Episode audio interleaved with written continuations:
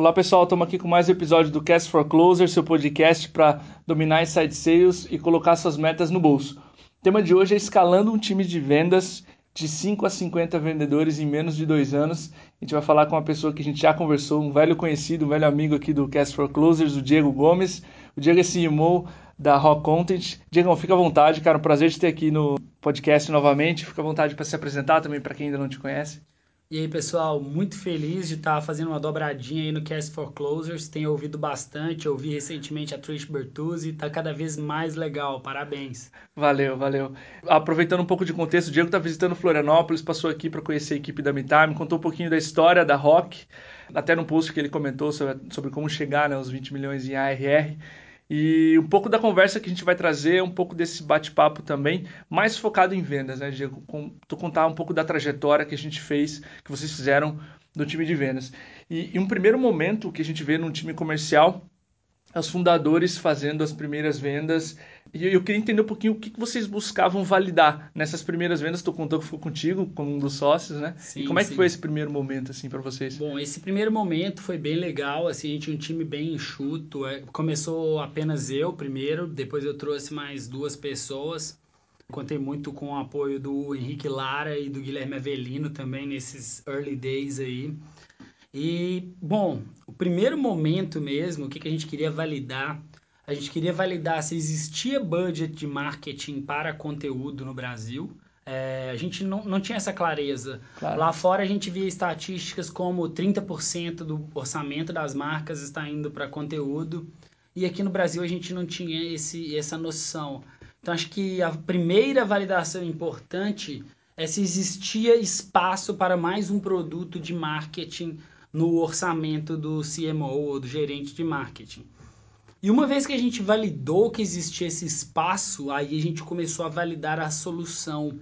A gente experimentou muito com, com a nossa solução no início. É, eu posso dizer que a gente chegou a 3, talvez até 4 milhões de reais de faturamento sem ter claramente um product market fit e uma solução clara para cada perfil de clientes.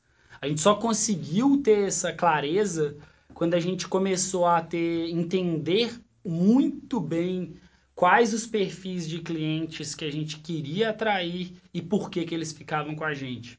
Perfeito. Isso foi 2013, né? Curiosidade. Teu, Acho que 2014. 2014, tá.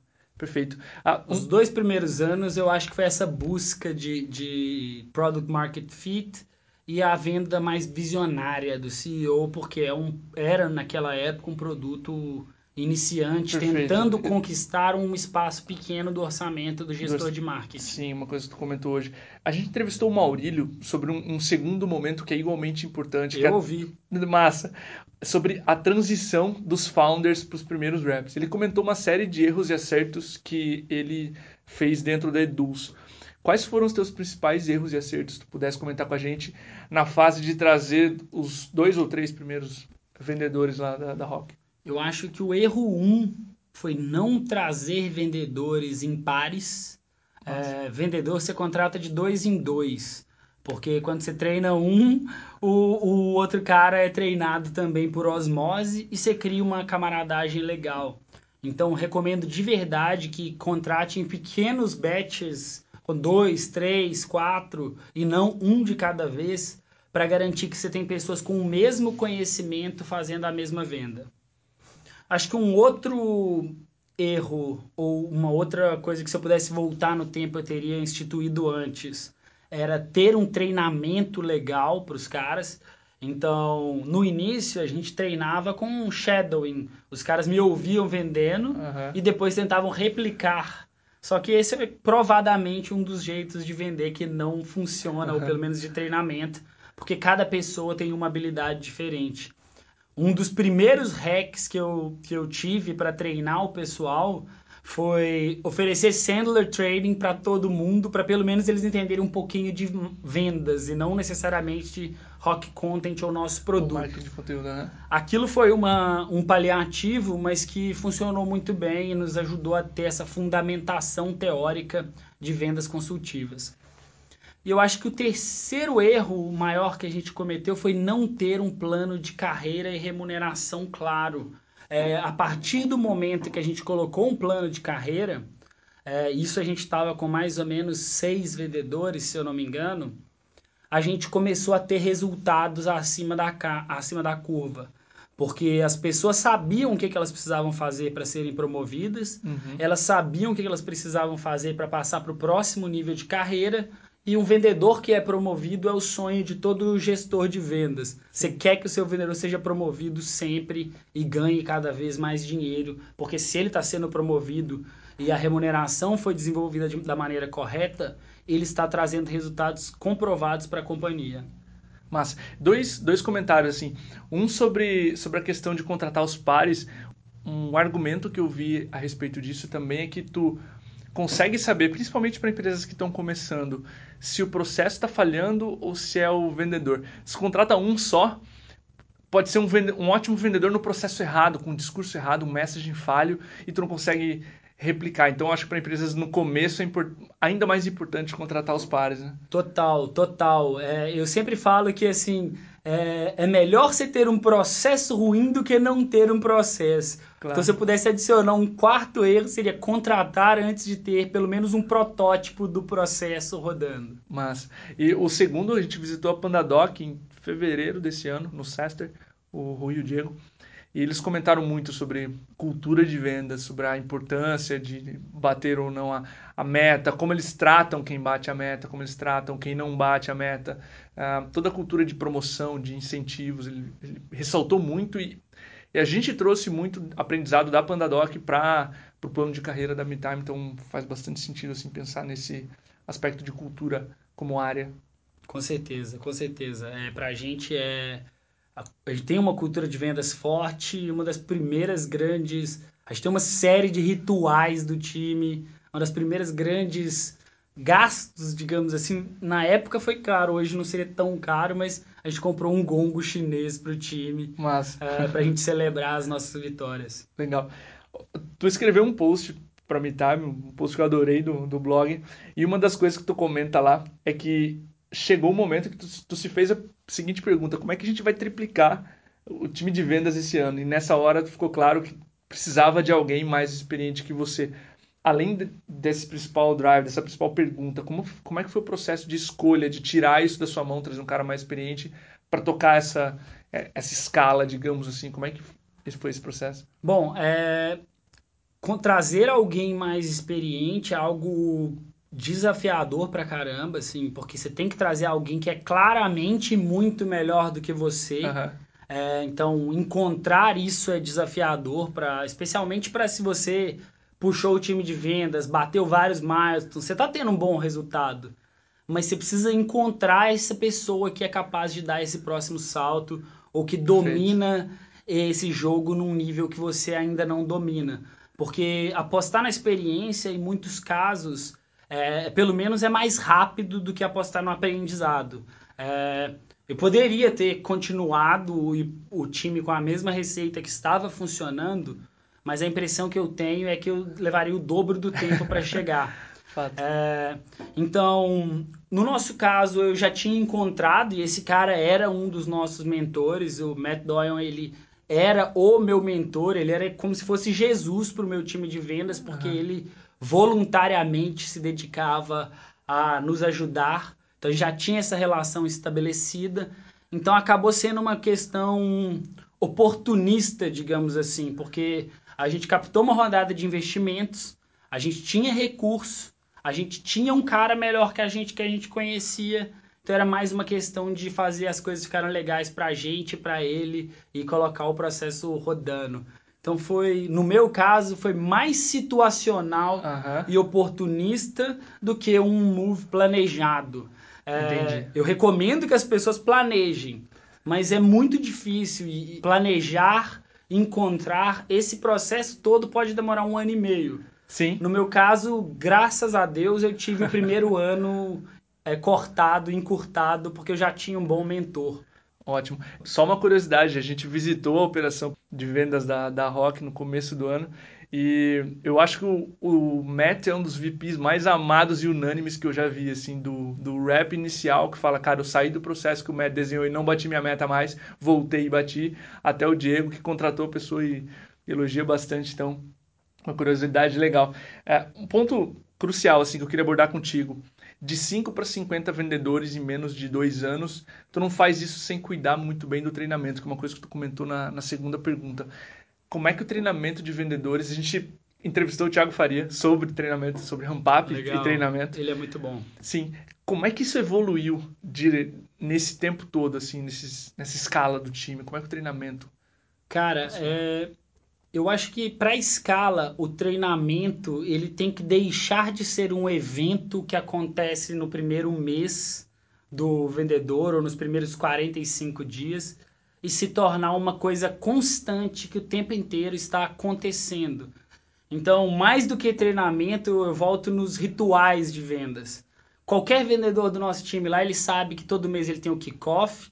No kickoff, se tiver algum update de processo, ele vai ser notificado que uhum. aquele conteúdo vai ser repassado em aulas na parte da manhã e à tarde, nos mid-starts e kickstarts. Ele sabe que ele vai ter um one-on-one -on -one semanal com o gerente dele para tirar dúvidas. Então, a gente montou um, um, uma cultura que ela é uma empresa que aprende, sabe? O tempo Perfeito. inteiro a gente está reforçando os fundamentos, repetindo, comunicando a alteração e todo mundo está em constante treinamento. Acho que essa que é a, a dica que eu, que eu daria para quem quer escalar. Tirar do, do evento e transformar na rotina. É, seria essa a principal dica. Exatamente. Eu acho que o, o, a gente foi ter um sales trainer, a gente já devia ter 35 a 40 reps. O, o treinamento ele vinha dessa máquina, essa rotina de transmissão de conhecimento tão constante que as pessoas estavam amadurecendo. Aí lá para 40 pessoas, falou, putz, ficou um trabalhão enorme. Uhum. E o passo 1 um foi ter alguém. Agora o passo 2, a gente está digitalizando todo o nosso acervo de treinamento para garantir que todo mundo tenha o treinamento padronizado. É, eu, quando eu digo treinamento, eu estou falando esse treinamento inicial, porque ele vai fazer o cara passar de ano com nota 6. Mas claro, o que vai fazer ele passar de ano com nota 10 é ele ter essa cultura de aprendizado contínuo e participar e dos rituais todo santo dia, além de, é, eu chamo de calo telefônico. Aham, aham. O, o Thiago comentou isso, cara, que tão importante quanto o treinamento era colocá-los na prática, que isso é, isso é fundamental no processo de vocês e, e a gente tem trazido isso para cá, colocá-los o quanto antes no processo, sabe? Nas duas primeiras semanas vai ler, mas vai escutar call, enfim, para que ele tenha prática o o quão antes possível. Né? É o famoso get out of the building do Steve Blank. Você Sim, tem que sair do mundo do escritório para você ver como é que o mundo lá fora é e trazer isso para dentro depois novamente. Ótimo. Uma curiosidade, conhecendo o time de vocês, eu acho que eu nunca te fiz essa pergunta. sei que vocês trabalham com faixas de valores pelos times. Né? Os times são especializados em valores de ACV, por exemplo, pequenas e médias empresas, SMBs, mid-market e enterprise. Como foi esse processo de escolha da segmentação do messaging, do, do discurso, enfim? Como surgiu a especialização de times dentro da Rock? Bom, o, uma coisa que aconteceu cedo é que com a experiência e muitas horas de ligação, conexão e abordagens, você começa a clusterizar os seus grupos de compradores. Você, você consegue entender que o cara que tem uma pequena empresa, ele compra por um motivo completamente do que um gestor uhum. de uma grande empresa. É, só que quando o processo ele é massificado, não dá para você personalizar as etapas para cada perfil de cliente. E a gente já tava com essa frustração, poxa, uma hora eu falo com um cara que tem uma empresa de 50 funcionários, outra hora eu falo com o diretor de marketing de uma empresa de 5 mil funcionários. É, são abordagens completamente diferentes, prioridades diferentes, ciclo de vendas diferentes, uhum. custo de aquisição diferente. Então a gente já tinha esse gosto amargo na boca de que a gente estava fazendo errado, e isso foi no segundo ano. É, e aí a gente falou, poxa, agora que a gente já percebeu isso, vamos rodar uma análise de marketing aqui. Quantas leads a gente tem de small business para vendedores trabalharem? Ah, são tantos. Quantas que a gente tem de enterprise? São tantas. Pegamos o time e falamos, ó, cabe cinco sales reps no small, cabe um no enterprise. Perfeito. Pela volume de leads. E baseado nisso, a gente começou essa segmentação. ela iniciou em vendas e posteriormente a gente expandiu essa segmentação para toda a empresa, é, incluindo marketing, CS, implementação. Todos os times são especializados por perfis de clientes. Legal. Para para resumir, então, foi quando vocês viram que o discurso já não estava mais encaixando entre um e outro tipo de cliente, barra temos demanda para suprir os vendedores mensalmente com os três tipos de, de clientes e vamos Exato. especializar. Que o processo não funcionava igual para todo mundo, a gente já sabia. Sim, sim. É, e isso é uma coisa engraçada que depende muito do perfil do vendedor. Por exemplo, tem vendedor que é um cara que gosta muito de atividade Sim. e quando ele recebe esse cara é alto volume e não é tão consultivo, quando esse cara recebe uma lead enterprise que tem um ciclo de venda mais longo, ele fica frustrado e a taxa de fechamento dele é baixa. Agora, quando você pega um cara que é super consultivo, super detalhista e não é tão bom em atividade, provavelmente esse cara tem mais chances em enterprise do que em small, small business. business.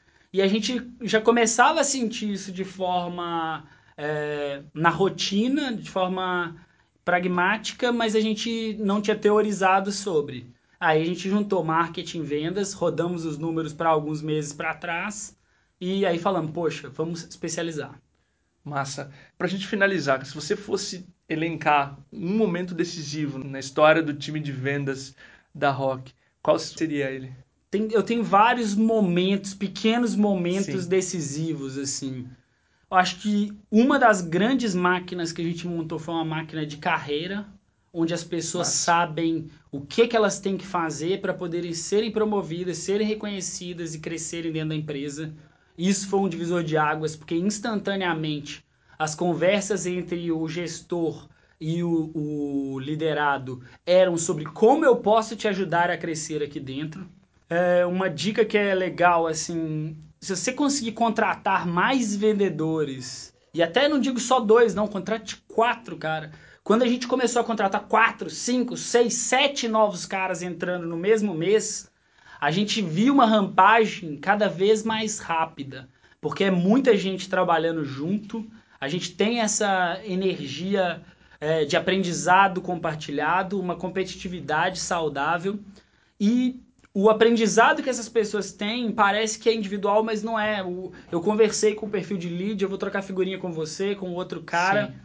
Então, se você quiser fazer mais rápido, ao invés de contratar dois, contrate quatro.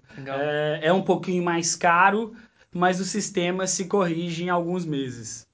Perfeito. Cara, queria te agradecer pelo episódio.